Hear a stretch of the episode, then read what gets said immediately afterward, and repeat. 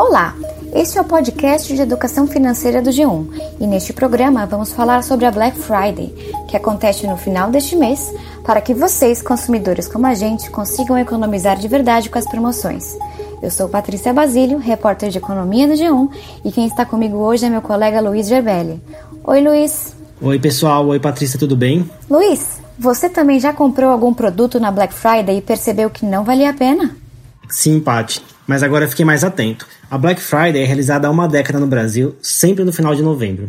Este ano vai acontecer no dia 27. A data é estratégica porque os trabalhadores recebem a primeira parcela do 13º até 30 de novembro. E como os consumidores terão dinheiro no bolso, os varejistas aproveitam para liquidar produtos que ficaram parados no estoque, oferecendo descontos e parcelamentos. Para Cláudio Felizone de Angelo, presidente do Ibevar, na Black Friday o consumidor é estimulado a gastar porque acredita que a oportunidade de compra é única. Mas isso pode ser um erro.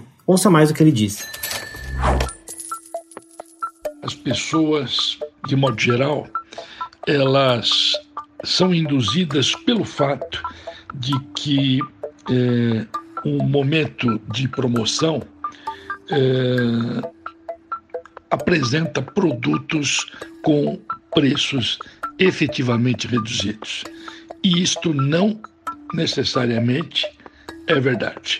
Ah, é, algumas pesquisas é, que foram feitas é, tanto aqui no Brasil como fora demonstram inequivocamente esse erro. Uma pesquisa que o Provar realizou mostra que 70%, na verdade, um pouco mais de 70% das pessoas associa o preço quebrado. Quando eu falo preço quebrado, eu me refiro a 99,90, 9,99, é, coisas desta natureza, é, associa estes preços ao anúncio desses preços com uma promoção. O que não necessariamente, repito, é verdade. Quem pretende aproveitar esta edição da Black Friday também precisa ficar de olho nas pegadinhas que alguns varejistas utilizam para inflar as vendas de fim de ano. De acordo com Graziela Fortunato, professora da Escola de Negócios da PUC-Rio, em alguns casos os produtos podem sofrer um aumento de preço antes da data de oferta para serem anunciados com promoção. A especialista lista outros cuidados para ter na hora das compras. Na hora de pagar, é, tem anotado o preço do produto anunciado. O que, que eu quero dizer com isso? Nos sites, muitas vezes, entre você, é, entre um passo e outro da compra, né, é, o preço muda. Que é o exemplo é, de eletrônicos, né? É, é, por causa da voltagem. Na hora que você escolhe a voltagem do teu produto, o preço muda. E outra coisa é o frete tá? Então você está fazendo uma compra, você olha um preço muito atraente de um produto e o frete muitas vezes não compensa e torna a compra inviável. Atenção às condições de pagamento. Quando você estiver comprando online, o preço à vista tem que ter desconto em relação ao preço a prazo. Eu friso sempre isso. Se você está comprando no presencial em alguma loja, você ainda tem a chance do preço à vista ser é, vendido ainda com mais desconto em relação ao preço a prazo. Tá? Não caia nessa, nessa tentação, isso, isso não é adequado quando se tem juros envolvido. Né?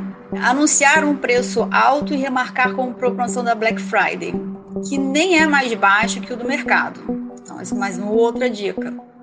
É, e para evitar esse tipo de problema, pesquise e comece a anotar os preços antes do início das promoções.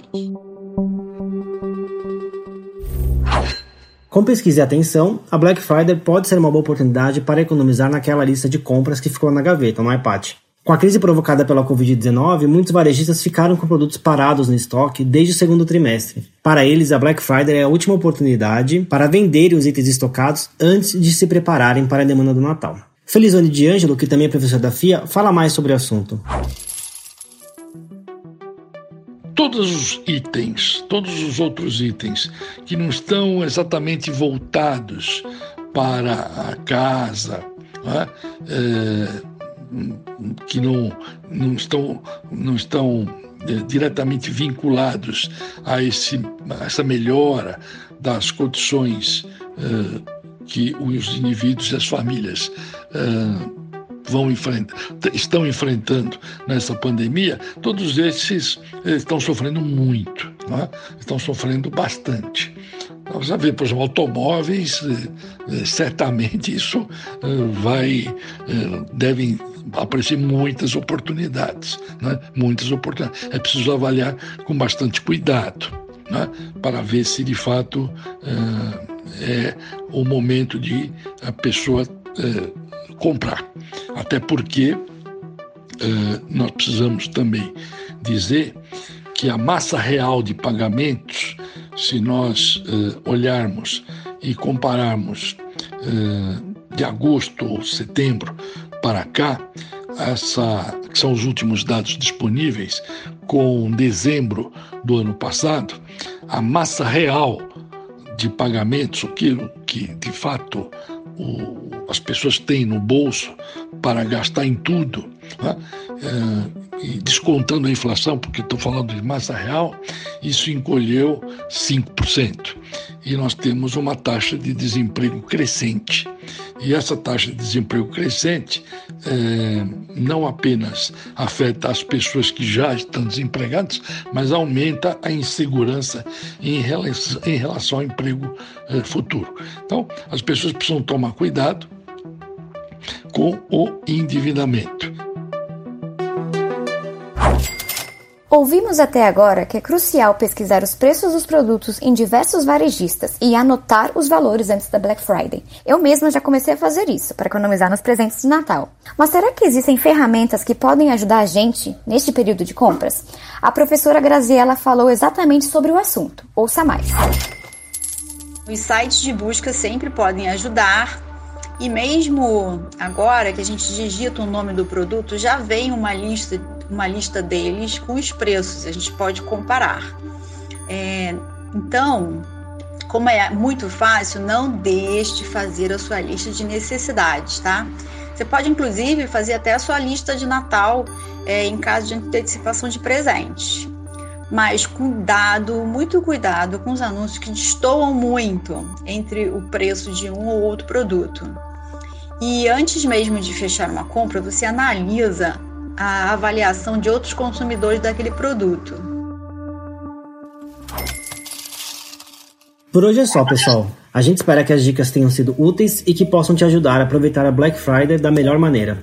Toda segunda-feira tem episódio novo do podcast de educação financeira do G1. Ele está disponível no G1 e em todos os agregadores de áudio. Se você gostou desse episódio, aproveita e segue a gente. Assim você é sempre avisado quando um episódio novo é publicado e pode compartilhar com quem você quiser. Esse podcast foi feito pela Patrícia e por mim e editado por Giovanni Reginato. Tchau, pessoal. Até a próxima. Muito obrigada. Tchau, gente.